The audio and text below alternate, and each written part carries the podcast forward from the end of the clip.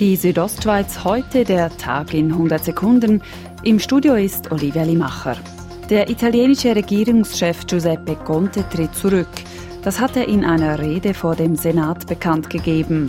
Conte griff Innenminister Matteo Salvini während seiner Rede an. Er habe seine persönlichen Interessen und die Interessen der Lega über das Interesse des Landes gestellt. Wie es nun weitergeht, bestimmt Staatspräsident Sergio Mattarella.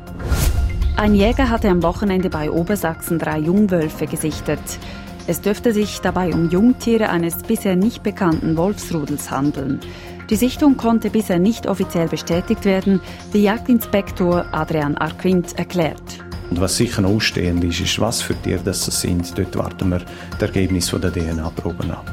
Bis jetzt gibt es in Grabünden drei bestätigte Wolfsrudel, jenes am Galanda, am Ringelspitz und in der Region des Spitzbeverin. Der Bund plant für Murgänge ein ähnliches Warnsystem wie bei Lawinen. So soll angegeben werden, welche Hänge oder Regionen besonders gefährlich sind. Christian Wilhelm vom Bündneramt für Wald- und Naturgefahren begrüßt das System, betont aber, man darf nicht viel Hoffnungen reinstecken, dass das bereits äh, innerhalb von ein paar Monaten oder innerhalb von einem Jahr so gut ist wie bei den Lawinen zum Beispiel oder wie beim Wasser.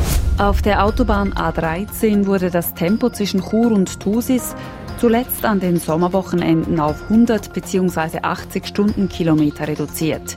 Dabei sollte sich der Stau verringern.